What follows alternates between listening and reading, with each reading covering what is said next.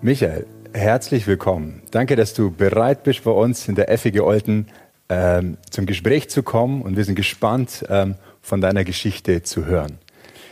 Jetzt habe ich vorher schon gesagt, wir haben diesen Talk äh, überschrieben mit Ich wollte Eishockey-Profi werden. Nimm uns da mal mit rein. Was heißt das? Wann ging das los? War das ein Kindheitstraum von dir? Ja, das war es. Also vielleicht, wenn ich so beginnen kann, dass wirklich der Sport schon ein zentraler Punkt war in unserer Familie. Ich bin in Grabünden aufgewachsen und wir waren eigentlich als ganze Familie Fans vom HZ Davos. Und als wir noch klein waren, da durften wir sogar dienstags dann die Zusammenfassung von den Spielen sehen, hat uns der Papa geweckt und ja, wir waren schon äh, sehr eifrige Verfolger vom Eishockeysport. Und das hat dann bei mir mit elf Jahren auch aktiv angefangen im örtlichen Verein dort. Und nachher ging es dann weiter. Ich konnte dann nach Chur dort bei den ganz Kleinen anfangen. Und ja, also der Eishockeysport war schon sehr zentral in unserer Familie. Du hast mir gesagt, ähm, Eishockey war mein Leben. Es war also dann doch, wie du schon gesagt hast, nicht nur zentral, es, es wurde eine Leidenschaft, kann man das sagen? Beschreib mal, wie es sich weiterentwickelt hat. Also von meinem Charakter her oder von meiner Persönlichkeit her war ich immer einer, der musste sich unbedingt bewegen. Also ich konnte nicht lange ruhig sitzen. Und so waren wir natürlich immer auch auf dem Spielplatz, auf dem Schulplatz, haben da Sport gemacht. Und beim Eishockey war es schon dass es einfach ein Wunsch war, das selber auch aktiv zu spielen, was ich vorher auch gesagt habe, da mit elf Jahren. Und ich war auch ein ehrgeiziger äh, Junge, sage ich mal so. Ich wollte da was erreichen, war dann äh, Stürmer, ich wollte Tore schießen. Und das gelang mir dann auch immer wieder mal. Und ich kam da auch weiter. Ich kam dann eines Tages in die Bündnerauswahl und das war schon meine totale Leidenschaft. Natürlich in der Schule, die beliebteste Stunde war für mich die Turnstunde. Ähm, und ich würde sagen, das war schon sehr früh so ein Wunsch, ich will mal wirklich Profi werden, mein Geld mit dem Sport verdienen. Und dafür habe ich wirklich gelebt. Also es waren auch sehr intensive Trainings natürlich. Wenn ich mich erinnere, so im, im Sommertraining am Anfang, Froschhüpfen um das ganze Freibad. Das hat man dann die Tage nachher sehr stark in den Beinen gemerkt. Aber das war für mich jetzt nicht eine, eine Belastung, sondern das habe ich mit, mit großem Eifer gemacht. Es ging dann aber noch weiter. Du sagst, also es gab ein großes, äh, war eine Art Sprungbrett für dich. Du hast dich da am Eishockey noch weiterentwickelt. Du bliebst nicht in Graubünden, sondern äh, du bist, glaube ich, sogar in der Jugendnationalmannschaft der Schweiz gewesen. Also in Graubünden bin ich schon geblieben. Ähm, ich habe immer in dieser Zeit in Chur gespielt. Da war eine sehr gute Jugendförderung. Und eben an, nach der Bündnerauswahl, da waren dann so Qualifikationsturniere. Und da schaffte ich dann den Sprung in das erweiterte Junioren-Nationalkader. Wer jetzt vielleicht zu, äh, zuhört oder zuschaut und noch so Namen im Gedächtnis hat, da war ein Marcel Jenny, der später dann nach Schweden ging, war auch mal in der in der NHL für eine gewisse Zeit, der Michel Zeiter, wirklich eine Persönlichkeit, dann im Raum Zürich sehr bekannt, beim ZSC. Also waren schon namhafte Spieler mit meinem Jahrgang. Und da sah eigentlich noch alles sehr gut aus, dass ich den Sprung dann wirklich auch in die erste Mannschaft noch schaffen konnte. Ja. Das aber der Sport war noch mehr für dich. Du hast mir im Vorgespräch auch gesagt, dass das, das Sportliche war das eine, aber es kam auch äh, die Gemeinschaft mit, die Freundschaften, das, das, das Zusammensein. Beschreib auch ein bisschen, was, was kam denn da noch mit mit dem Sport? Also das Schöne war natürlich, wenn das so gut harmonierte, also die Einheit da war. Und das war wirklich die Jahre durch, so im Juniorenalter, ganz, ganz extrem ausgeprägt. Da war man kann das so sagen, einer für alle, alle für einen. Wenn da mal einer einen Fehler auf Mais gemacht hat, dann war der andere da, hat den wieder ausgebügelt und so waren wir auch sehr erfolgreich. Also es gab Zeiten, wo wir jetzt nicht die besten Einzelspieler waren und doch, glaube ich, in dieser Saison damals ein Unentschieden und eine Niederlage und sonst alle besiegt haben. Also das ist schon etwas, denke ich, im Sport, dass man gemeinsam ein Ziel verfolgt und wir hatten gute Trainer, die forderten natürlich auch etwas, Disziplin und, und Einsatz. Aber das hat alles so ja, sehr gut funktioniert. Und, und eben, wenn dann mal so ein Turnier gewonnen war oder, oder in der Meisterschaft der erste Platz erreicht wurde, dann war das natürlich äh, wie eine Belohnung und, und ein gemeinsames Ziel erreicht. Ja. Mhm. Du sagst dann, es hat sich aber auch was verändert. Mit der Gemeinschaft ähm, im Eishockey kam auch zusammen in den Ausgang gehen. Und du hast mir gesagt, es, es wurde wie anders. Es wurde dann sehr viel Alkohol, sehr viel Party, sehr viel leichte Drogen auch und Frauen. Äh, erzähl uns ein bisschen, wo es dann in, andere, in, eine andere Richtung ging, die dir letztendlich ja auch ähm, den Job im Eishockey gekostet hat. Ja, ich denke, heute der, der Grund oder der Ursprung, dass ich einen Umgang mit dem Alkohol dann bald einmal entwickelt habe, eher leichtsinniger Umgang, war, dass es in unserer Familie, das ist jetzt wieder etwas sehr Persönliches, Alkoholismus gab. Also bei uns gab es zum Beispiel mein Opa, ähm, er war wirklich an den Alkohol gebunden. Dann bei Familientreffen wurde viel Alkohol konsumiert. Als wir noch kleiner waren, hat man dann halt die Verwandten gesehen, die waren, waren angetrunken und so war das fast etwas Normales. Bei mir war es dann einfach so, als ich äh, aus der Schule kam, oder vielleicht noch im letzten Jahr, bevor ich aus der Schule kam, waren so örtliche Fußballturniere, Grümpelturniere, sagte man dem. Und jetzt war ich auch schon so in einem Alter, wo man mal so ein Bierchen trinken konnte. Und da kam ich so zum ersten Mal in Kontakt mit dem Alkohol und das, ich sag mal, das, das Besondere vielleicht war, dass, dass ich spürte, wie so gewisse Hemmungen, die, die ich ja auch hatte, die ich auch gut finde, Schamgefühl und so weiter, ähm, abgebaut wurde, dass, dass ich dann auf einmal auch Dinge sagte oder, oder gemacht habe, was ich sonst nicht so gemacht habe. Mhm. Einerseits hat mir das gefallen, aber andererseits merkte ich auch, dass dann da gewisse äh, Linien wie überschritten werden. Natürlich dann später, äh, als ich aus der Schule kam, eine Lehrausbildung auch angefangen habe, dann auch ab und zu mal mit Freunden in den Ausgang und eben da auch Alkohol dann auch konsumiert habe. Und ich war vielleicht noch einmal vom Charakter her so ein bisschen einer, der, der ein bisschen extremer ist. Und im Sport war das natürlich gut vom Einsatz, aber so beim Konsum vom Alkohol hat sich das dann langsam aber sicher negativer ausgeprägt. Also mein Vater in dieser Phase hat damals mal sehr deutlich zu mir gesprochen, Michael, pass auf, ähm, sonst bringst du so deine Leistung auch nicht mehr. Da war er einmal an einem Sonntag, eben auch nach einem längeren Ausgang, wo er gemerkt hat, da riecht es noch richtig nach Alkohol im Zimmer.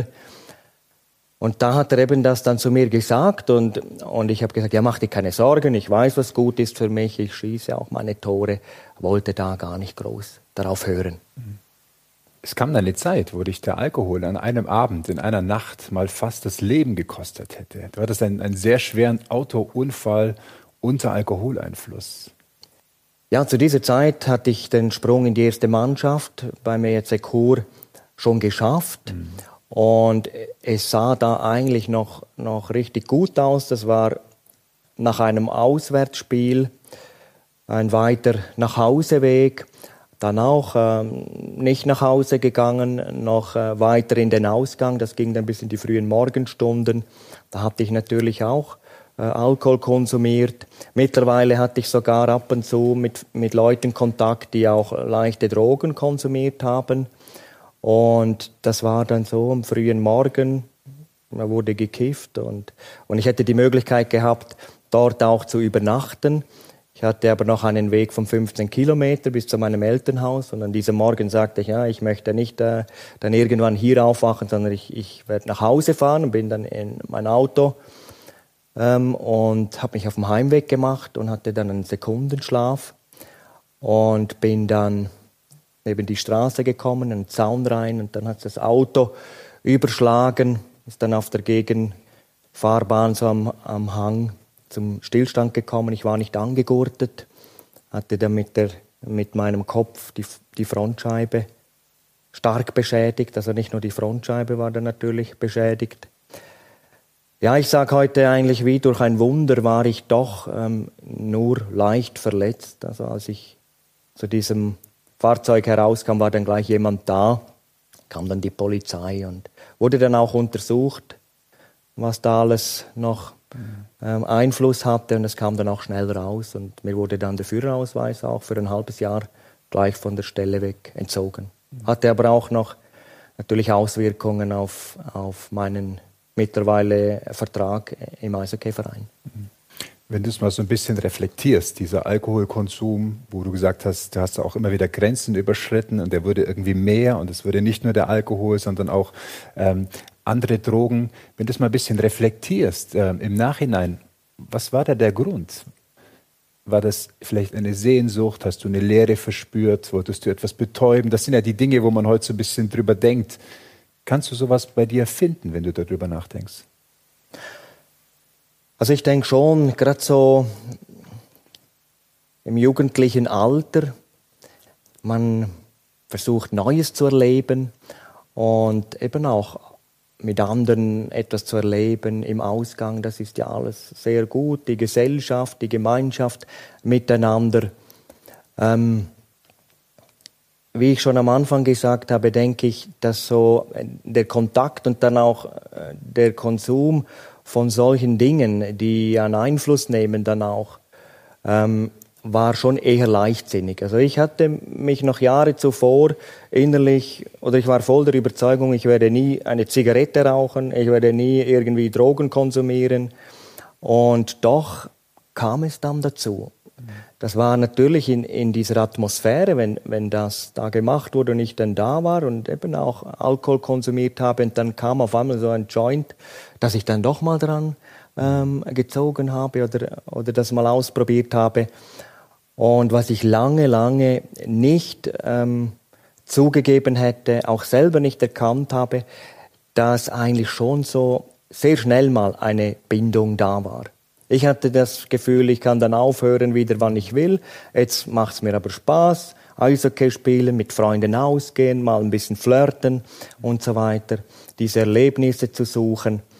Ja, ich, ich wollte eigentlich das Leben äh, natürlich genießen und merkte gar nicht, dass ich da so in eine Sucht hineingekommen bin. Und trotzdem hat der Autounfall was verändert. Ähm, du hast gesagt, du hattest sehr Angst vor deinem Vater, ähm, als du sozusagen aus dem Spital wieder nach Hause gekommen bist. War das sein Auto, was du kaputt gemacht hast? Nein, das war äh, mein Auto, ähm, aber auch mit finanzieller Hilfe von meinen Eltern. Ja. Nein, es war so, er hat es eigentlich immer sehr gut gemeint. Ich habe noch einen älteren Bruder und auch eine jüngere Schwester. Gut, bei, vor allem bei uns Jungs war, war das bei beiden so ein bisschen ausgeprägt. Ähm, er hat dann einfach immer wieder mal gesagt, oh, könnt ihr nicht äh, das ein bisschen minimieren, mal nur ein Bier trinken oder mit dem Zeug da aufhören, das zu rauchen, äh, das ist doch nicht gut und so weiter. Und eben auch ein, das eine oder andere Mal auch mal ein deutlich ermahnendes Wort, weil wir ja auch noch daheim gewohnt haben. Aber eben nach diesem Unfall, das war mir völlig klar, da, da bin ich selber schuld und, und das ist jetzt etwas ganz Schwieriges, weil da ist ein Fahrzeug, das, das wirklich einen Totalschaden hatte, ähm, Selbstverschulden und so weiter, sah das auch klar ein und konnte am selben Tag auch nach Hause, musste im, im im Krankenhaus kurz auch verarztet werden, aber konnte nach Hause. Meine Mutter hat mich abgeholt und ich wusste, der Papa ist daheim und ich habe dann gedacht, ui, jetzt gibt es ein Donnerwetter und und dann geschah aber eigentlich das Gegenteil. Er, er kam da auf mich zu und sagte mir, Michael, schau nicht zurück, schau nach vorne und mach es jetzt besser. Und da kam so eine Liebe rüber. Also das war schon, ich, ich hatte liebe Eltern oder habe liebe Eltern. Aber das war so ein Moment, das hat mich dann so innerlich berührt, dass, dass ich so, sofort zur Überzeugung kam, so jetzt ändere ich mein Leben. Und da war auch eine Dynamik da, ähm, eine Kraft da, eine Überzeugung, äh, jetzt höre ich mit dem Zeug auf. Und ich habe nicht mehr getrunken, ging nicht mehr raus. Ich habe sofort aufgehört mit dem Konsum von, von Nikotin und auch von, von Marihuana und habe mir das fest vorgenommen, ich ändere mein Leben. Hat's geklappt? Leider nicht. Das ging etwa fünf Wochen gut. Mhm. Und dann war einfach der Gedanke oder meine Gedanken wieder, wieder so weit, ja, mal, mal wieder so ein bisschen rausgehen und so. Das ist ja, das schadet ja nicht. Und habe das gemacht und schon gleich beim ersten Mal war es dann wieder deftig. Und mhm. heute kann ich schon sagen, es war eigentlich so wie, wie eine Spirale, ähm, die mich da nach unten gezogen hat. Und, und ich merkte damals eben dass immer noch nicht, dass es auch eine Macht war, die mich da schon richtig äh, mhm. festgehalten hat. Mhm. Du sprichst von einer Spirale, wo du einmal nicht ausbrechen konntest, auch durch den Unfall, der dir passiert ist und den, den starken Willen und äh, etwas, was dich weiter runtergezogen hast. Du sagst dann, dass du mit 29 Jahren sagst du, du warst am Ende. Du sagst, äh, du konntest keine Liebe mehr nehmen, keine Liebe mehr geben. Du, du warst vollkommen am Ende. Was, was, was ist da passiert? Beschreib uns mal noch von dieser Abwärtsspirale, wie, wie, wie sich das anfühlt, dass du dann mit 29 eigentlich auf dem Höhepunkt des Lebens sowas sagst. Also bei der Unfall, der war gerade am Anfang äh, der 20er. Also ich war, meine ich, 20 Jahre, 21 Jahre. Und das führte dann auch zum Rausschmiss beim Verein. Ich habe natürlich weiter gespielt, aber dann in einem anderen Verein, eine Liga tiefer. Aber das war schon, der Traum war eigentlich da wirklich zu Ende. Und das wusste ich auch. Auch wusste ich, dass diese ganzen Einflüsse äh, sich negativ auswirken. Und ich habe selber angefangen, auch immer wieder dagegen anzukämpfen, mir gute Vorsätze zu nehmen. So, jetzt, jetzt ziehe ich das durch, jetzt verzichte ich darauf. Und es gelang mir dann eine Weile, aber nachher war es wieder total, äh, also war ich wieder da mittendrin.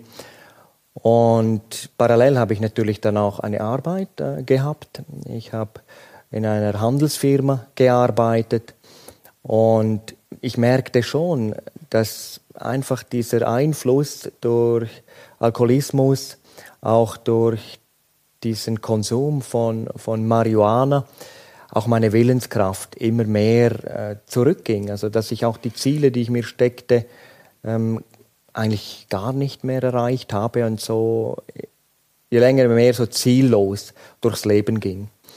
Ähm, dann gab es auch Lichtblicke. Also es waren ja dann die neun Jahre.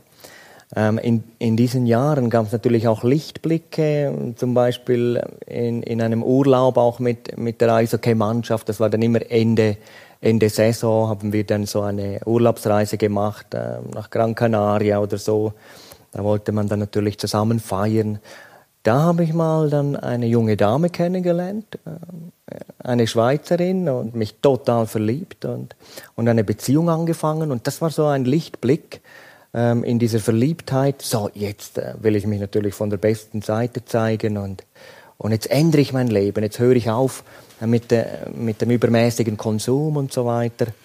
Und das hat auch natürlich eine Weile wieder gut geklappt, aber dann kam einfach wieder die Phase, waren wir im Ausgang mit Freunden und der Michael konnte dann nicht nur ähm, ein Bier oder ein Wodka Red Bull trinken, sondern fünf oder zehn und, und dann habe ich mich natürlich automatisch auch so verhalten, dass ich meine damalige Freundin auch verletzt habe und, und sie mir das am nächsten Tag gesagt hat, du, das war also schlimm und das möchte ich nicht. Und ich habe dann irgendwie reagiert, ja, aber ähm, das ist ja auch mein Leben und, und das, das äh, habe ich schon im Griff.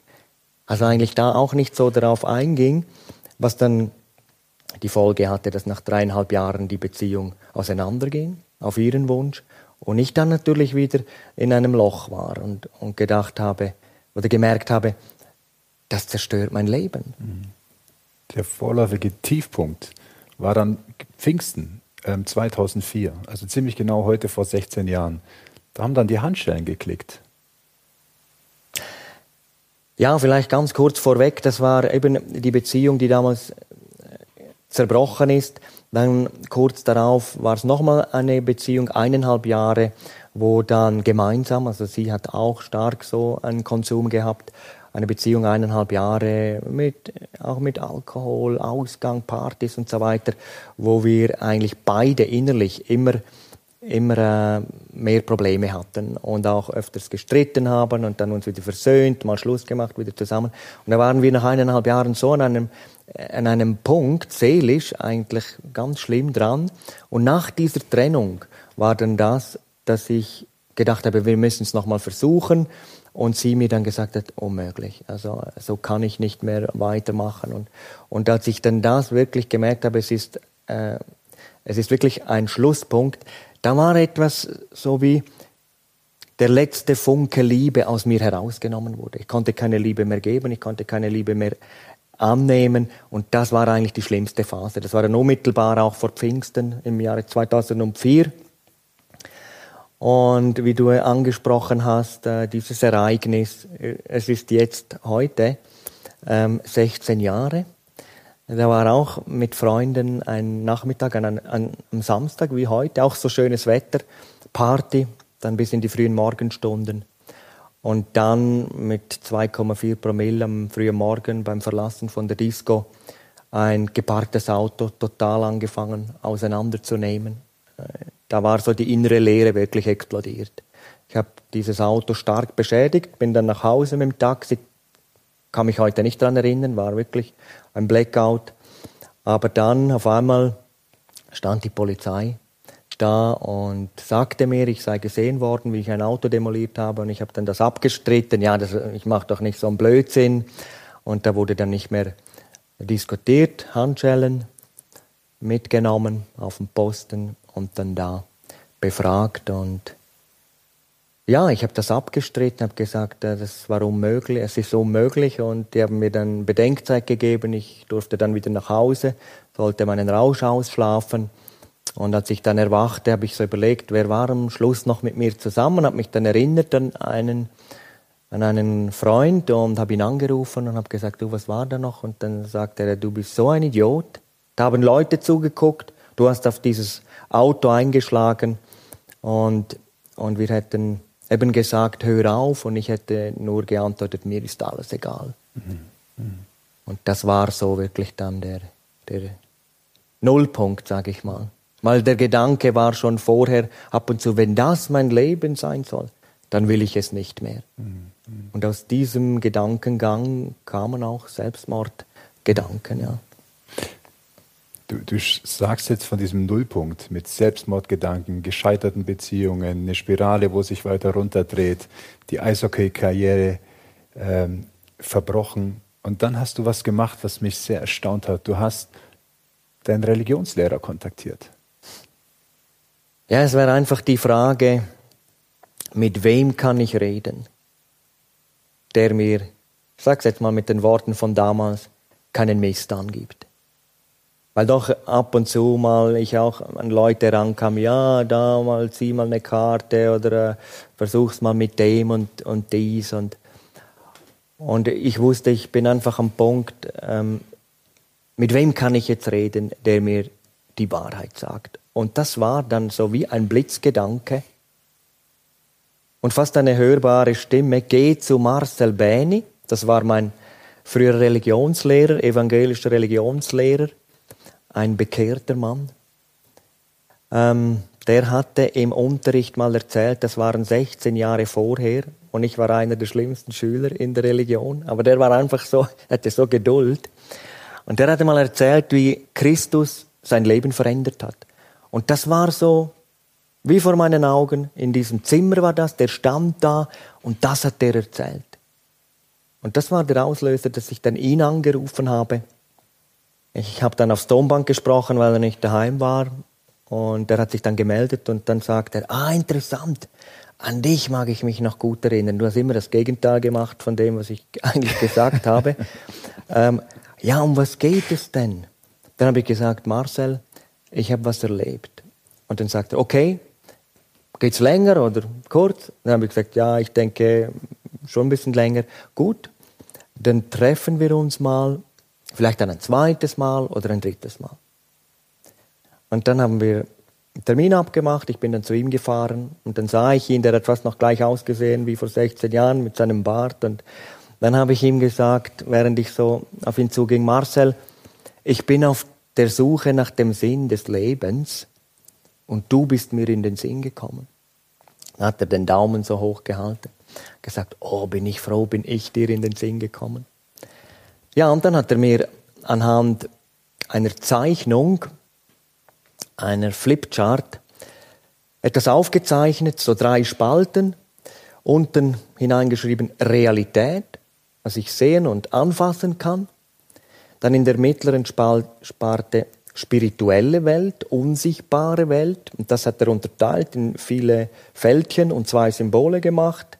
Das so gefüllt und hat dann gesagt, ähm, etwas Gutes, etwas Böses. Und oben hat er dann in der dritten Spalte unterteilt Himmel und Hölle. Und dann hat er so einen Weg durch diese spirituelle Welt oder durch diese, diese Mittelspalte gezeichnet in den Himmel und sagte mir, der beste Wegweiser durchs Leben ist die Bibel, das Wort Gottes. Und wie er das ausgesprochen hat, ging bei mir eigentlich der Laden runter und ich sagte, ja, was soll ich mit der Bibel? Und dann sagt er, ich kann dir nicht mehr sagen, nimm dir mal einen Monat Zeit. Beginn im Neuen Testament zu lesen von Jesus Christus, was er gesagt und was er getan hat und bitte ihn ganz konkret, dass er sich dir zeigt. Und jeden Tag ein Abschnitt. Nicht äh, ein paar Tage oder einmal viel und dann ein paar Tage nicht, sondern jeden Tag ein Abschnitt, einen Monat lang. Und dann kam dieser Satz, wenn nichts kommt, kannst du die Bibel weglegen, dann gibt's nichts. Und der ist richtig eingefahren, der Satz. Ich sagte sofort, ein Monat ist ja nichts im Blick auf das ganze Leben. Und wenn das wirklich möglich ist, wenn das wirklich stimmt, wenn dieser Jesus Christus erfahrbar ist, dann will ich ihn finden. Dann will ich jetzt von ganzem Herzen suchen. Wie ging dann die nächsten Wochen weiter? Hast du seinen Rat befolgt und es gemacht? Er fragte mich, ob ich eine Bibel hätte. Ich habe gesagt, ich habe keine Bibel. Und dann kam dieses kleine Buch in meine Hand. Das ist die Bibel, Altes Neues Testament, Elberfelder Übersetzung. Ist das das Originalbuch, wo er dir gegeben hat? Das ist das Originalbuch. Es ist einfach neu eingefasst, weil ich habe mit der Zeit so viel gelesen. Ähm, er hat dann etwas reingeschrieben, einem Freund aus Freude, Marcel. Oh, das hat mich richtig bewegt. Ich habe dann gedacht, meine Bibel. Und er hatte mir empfohlen, gleich zuvorderst im Neuen Testament anzufangen. Also im Matthäus-Evangelium habe ich dann gleich am ersten Abend gemacht. Und da steht daneben äh, Geschlechtsregister, äh, der zeugte den, der zeugte den, der zeugte den. Dachte ich, also ich verstand nur Bahnhof. Aber es ging ja dann äh, sehr schnell weiter, Geburt Jesu ähm, und dann eben auch seine Taten. Und ich habe die Tage einfach gelesen und immer wieder gesagt, Jesus, bitte zeig dich mir wenn es dich wirklich gibt. Ich kann nicht einfach so glauben. Und dann natürlich besonders durch das Lesen der Bibel, ich erinnere mich sehr gut, äh, Matthäus 8, dort gibt es einen Bericht, wie Jesus einem Menschen begegnet, der besessen war, also der war dämonisch äh, belastet. Und dann können wir lesen dort, wie die Dämonen in diesem Menschen Jesus als den Sohn des Höchsten erkannt haben und sich gefürchtet haben. Und er einfach geboten hat, in seiner Macht, dass sie weichen müssen, ausfahren müssen. Und von diesem Augenblick an steht, war dieser Mensch befreit. Und als ich diesen Bericht las, wurde mir zum allerersten Mal bewusst, es gibt eine böse Macht. Also da hat wie Gott mir die Augen geöffnet, ähm, dass es eine böse Macht gibt eine gottfeindliche Macht, eine, eine Macht, ein Feind des Menschen. Und ich hatte kurz auch vor meiner Hinwendung daneben auch äh, mich für das zu interessieren, zweimal, das kam mir dann eine Stimme gehört, bring dich doch um. Das hat ja keinen Wert mehr. Du bist ein Versager. Schau mal dein Leben an. Äh, Eishockey-Karriere zerbrochen, Beziehungen zerbrochen. Und da sogar ganz konkret mir dann auch äh, Vorstellungen gemacht, wie ich das mache. Und in diesem Moment mit Matthäus 8 im Zusammenhang wusste ich, es gibt einen Teufel.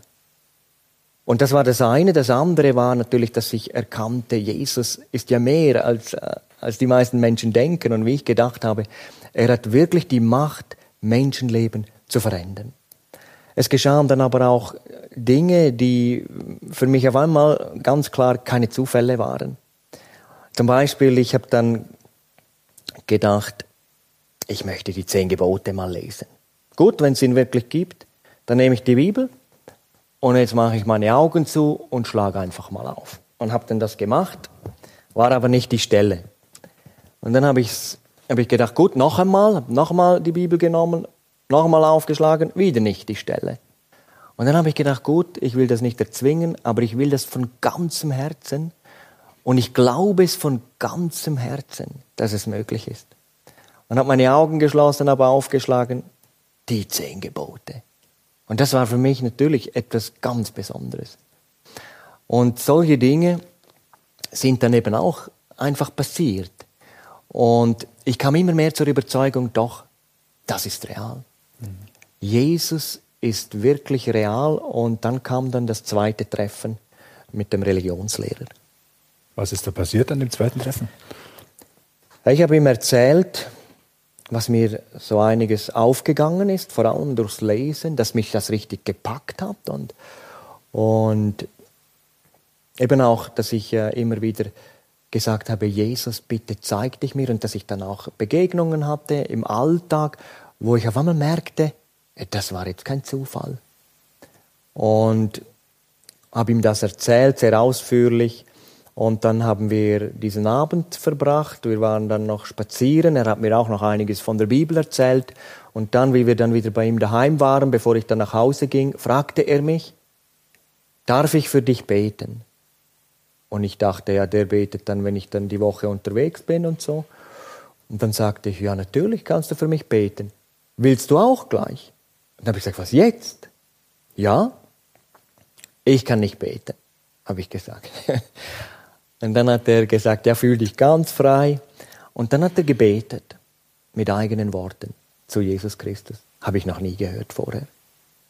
Und dieses Gebet hat mich so innerlich berührt, diese Worte, dass ich dann doch auch gebetet habe. Ich habe dann gebetet, Vater im Himmel, danke, dass der Master sich für mich Zeit nimmt. Amen. Das war so mein Gebet. Und dann hat er mir eine Broschüre gegeben, Gott persönlich kennenlernen, von Campus für Christus war das damals, so eine grüne Broschüre, so klein, kleines Format, und gab mir das mit und sagte, lies das einfach mal durch. Ich bin dann nach Hause und habe das gleich angefangen. Und dann stammt da vom Sündenfall von Adam und Eva und so der erste Gedanke war, was der, er glaubt noch an Adam und Eva. Aber dann eben, dass eigentlich durch den Sündenfall eine Trennung geschah zwischen Gott und Mensch. Und dass all da, die Miseren, all das Böse und so, dass das eigentlich erst von da in die Menschheit, in die Welt hineingekommen ist, wurde sehr gut erklärt, auch mit Bibelstellen. Und dann eben auch das Kommen Jesu in diese Welt, die, der Plan Gottes, ähm, uns zu befreien, uns zu erlösen, uns zu vergeben, all das, was, was nicht nach seinem Willen war. Und dann war das mit einer Zeichnung dargestellt, wie Jesus vom Himmel herab in diese Welt gekommen ist, wie er dann am Kreuz von Golgatha gestorben ist, dort sein Leben hingegeben hat für meine Schuld, stellvertretend, für die Schuld aller Menschen und dass er auferstanden ist und dann eben den Weg zum Vater freigemacht hat. Und das habe ich dann auf einmal verstanden und, und dann war so ein Gebet formuliert, wie man jetzt in eine persönliche Beziehung zu Gott treten kann. Und dieses Gebet, ich, ich kann das heute noch äh, einfach auswendig sagen, das war mein Vater im Himmel. Mir ist klar geworden, dass ich mein Leben selbst bestimmt habe und von dir getrennt bin. Wie ich das aber damals las, das hat dann eingeschlagen. Das war so, ich bin getrennt von Gott. Und dann war der nächste Satz, bitte vergib mir meine Schuld. Und dann der nächste, danke, dass alle meine Sünden vergeben sind, weil Christus für mich gestorben und mein Erlöser geworden ist. Und dann dieser Satz, Herr Jesus Christus, übernimm du die Herrschaft in meinem Leben und verändere mich so, wie du mich haben willst. Und da wusste ich, das ist es. Jesus ist der Einzige, der wirklich weiß, was gut ist für mich. Aber die Überlegung war, ich, hat, ich dachte ja immer, ich weiß ja, was gut ist für mich. Aber die, die Katastrophe kam ja dann. Aber da an diesem Abend merkte ich, das ist es, das will ich. Und dann habe ich dieses Gebet nochmal ganz bewusst und von ganzem Herzen so gebetet. Mhm. Eigentlich ein, eine Übergabe, eine ganze Übergabe meines Lebens. Und die Auswirkung war einfach wunderbar. Es war so, wie wenn eine Kette gelöst wird. Also noch einmal, der Alkohol hatte mich wirklich im Griff. Und dort war es so, wie das augenblicklich gelöst wurde. Es war ein Wunder Gottes, ein Eingreifen Gottes. Ich musste nie mehr trinken. Nachher, ich war wirklich befreit. Ich wusste auch, ähm, ich habe Freude an einem Leben jetzt ohne Alkohol, dass ich einen klaren Kopf habe, dass ich weiß, was ich mache. Und das andere war, eine Liebe kam in mein Leben, äh, die ich nicht kannte. Ich hatte eine Vorstellung von Liebe zwischen zwei Menschen, das ist auch etwas Wunderbares. Aber da kam eine Liebe und ich wusste sofort, das kann mir niemand mehr nehmen. Jetzt können, die können von mir von mir aus alles nehmen. Wohnung, Geld, alles. Jesus können sie mir nicht mehr nehmen. Und das führte wirklich zu einem Erlebnis, dass ich es kaum erwarten konnte, am nächsten Tag zur Arbeit zu gehen. Und dann natürlich, äh, ja, das war das Thema mhm. Nummer eins von nun an. Du sagst, Eishockey war mein Leben am Anfang und ganz am Ende sagst du, die Verbindung zu Jesus ist das Wertvollste, was ich überhaupt habe. Und das ist schon äh, spannend, wenn du es so erzählst, weißt du. Äh, du hattest ja eigentlich viel, oder? Eine Aussicht auf die Eishockey-Karriere, hast, hast viel Freude gesucht in, in allen möglichen Dingen. Und, und jetzt sagst du, das Wertvollste, das Schönste, was du jetzt hast, ist Jesus. Nimm uns noch mal ein bisschen mit hinein. Äh, was ist so wertvoll an diesem Leben jetzt? Ich könnte mir vorstellen, viele hören das und haben Mühe, das nachzuvollziehen. Ist es, ist es ein Gefühl? Ist es, was hat sich, weißt du, warum, warum ist es so wertvoll, dass du das jetzt, du sitzt jetzt hier als einen Mann, äh, verheiratet, äh, Vater von drei Kindern, das darf ich verraten, strahlst, siehst zufrieden und glücklich aus. Was ist es an diesem Jesus, das du jetzt so wertvoll findest? Es ist ein ganz anderes Leben. Es ist ein neues Leben. Es ist ein innerer Friede, eine Freude, die, die nicht abhängig ist von äußeren Umständen. Als ich damals mich für Jesus entschieden habe, da fuhr ich nach Hause zu meinen Eltern. Ich, da war meine Mutter da. Ich legte mich auf den Boden und dann sagte ich, Mama, ich war tot. Erst jetzt lebe ich wirklich. Das war eigentlich eben auch ähm, diese Erfahrung. Sie verstand das natürlich noch nicht zu diesem Zeitpunkt. Aber es war wirklich ein neues Leben, ein, das Leben aus Gott, was er ja uns auch schenken will und das ich einfach angenommen habe. Und warum so wertvoll? Ich hatte sofort die Gewissheit, wenn ich sterbe, wenn ich jetzt sterben würde, ich bin in der Herrlichkeit. Ich bin bei Jesus. Und darum war es von diesem Augenblick oder von, von dieser Entscheidung weg für mich nicht mehr entscheidend, wie lange ich jetzt hier lebe. Ich habe die Gewissheit, jetzt hat ewiges Leben aus Gott angefangen. Und wenn ich vielleicht durch einen Autounfall oder durch eine vielleicht schwere Krankheit oder durch irgendetwas hier gehen muss, dann kommt das Allerbeste. Das, was Jesus uns ja, durch seinen Sieg am Kreuz errungen hat und eben die Türe zu, zu, die, zu seinem Reich geöffnet hat. Ja. Und da können wir in der Bibel natürlich vieles lesen. Ähm, wird beschrieben, äh, was auf uns zukommt, wenn wir mit ihm leben hier und dann eben in der Ewigkeit bei ihm sein. Das, können wir vom Verstand ja gar nicht so richtig erfassen. Es wird einfach herrlich sein und es wird nie mehr aufhören. Was würdest du einem Menschen sagen, der der in einer ähnlichen Situation ist, der vielleicht verzweifelt ist, vielleicht so stark wie du es damals warst, aber vielleicht auch ein bisschen weniger und sich wünscht, vielleicht andere Christen kennt, aber selber das noch nicht erfahren hat. Was würdest du jemand sagen? Wie, was muss er tun, um diesen Jesus so kennenzulernen, wie du ihn kennengelernt hast? Ja, also der beste Rat, den ich je bekommen habe, war, nimm dir Zeit, lies von Jesus. Ich denke, das ist das Entscheidende. Dieser Glaube, den können wir nicht einfach so aus uns heraus einmal uns aneignen. Der Glaube kommt aus dem, was hier steht. Also die Bibel sagt es ja auch, der Glaube kommt aus dem Wort Gottes, aus dem, was wir hier lesen. Und ich denke, ich würde auch jedem raten, eben ein Monat. Was ist ein Monat? In einem Monat geschieht eigentlich schon sehr viel. Aber auf das ganze Leben ist es eigentlich eine sehr kleine Zeitspanne.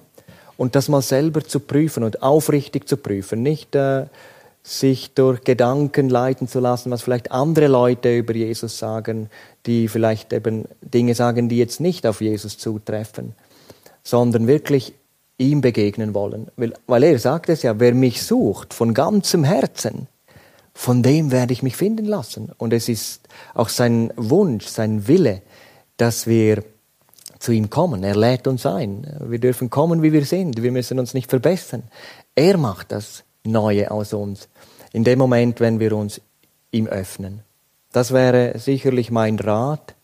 Wenn jetzt jemand angesprochen ist, vielleicht durch eine Predigt, die er hier hört oder ähm, vielleicht durch eine Schrift, die er bekommt zum Lesen und angesprochen ist und sagt, ich möchte das, dann kann er so, vielleicht wenn jetzt auch jemand zuhört oder zusieht, dann kann er so mit eigenen Worten Jesus sein Leben öffnen.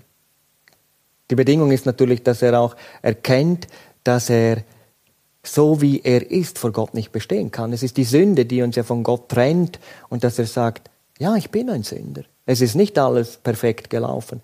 Bitte vergib mir all das, was ich jetzt weiß, aber auch die Dinge, die ich nicht mehr weiß. Vergib mir und komm du in mein Leben hinein. So beschreibt es die Bibel. Wer Jesus Christus aufnimmt, wird von Gott geboren. Das ist eben diese neue Geburt, dieses neue Leben, das Gott einem jeden schenkt, der das aufrichtig, ehrlich haben möchte. Mhm. Michael, du beschreibst uns jetzt sehr mit äh, blumigen, schönen Worten, wie schön das Leben jetzt mit Jesus ist, was du alles gefunden hast. Mich würde interessieren, gab es auch schwierige Zeiten mit Jesus im Glauben? Es gab auch sicherlich auch schwierige Zeiten. Also was ich betonen möchte, ich habe nie gezweifelt an dieser Beziehung, die ich habe zu Jesus Christus ähm, auch das nie hinterfragt, weil ich weiß, er ist real. Aber es ist schon so, ein Leben mit ihm, das ist nicht immer nur einfach. Also es gab Phasen, es gab Punkte.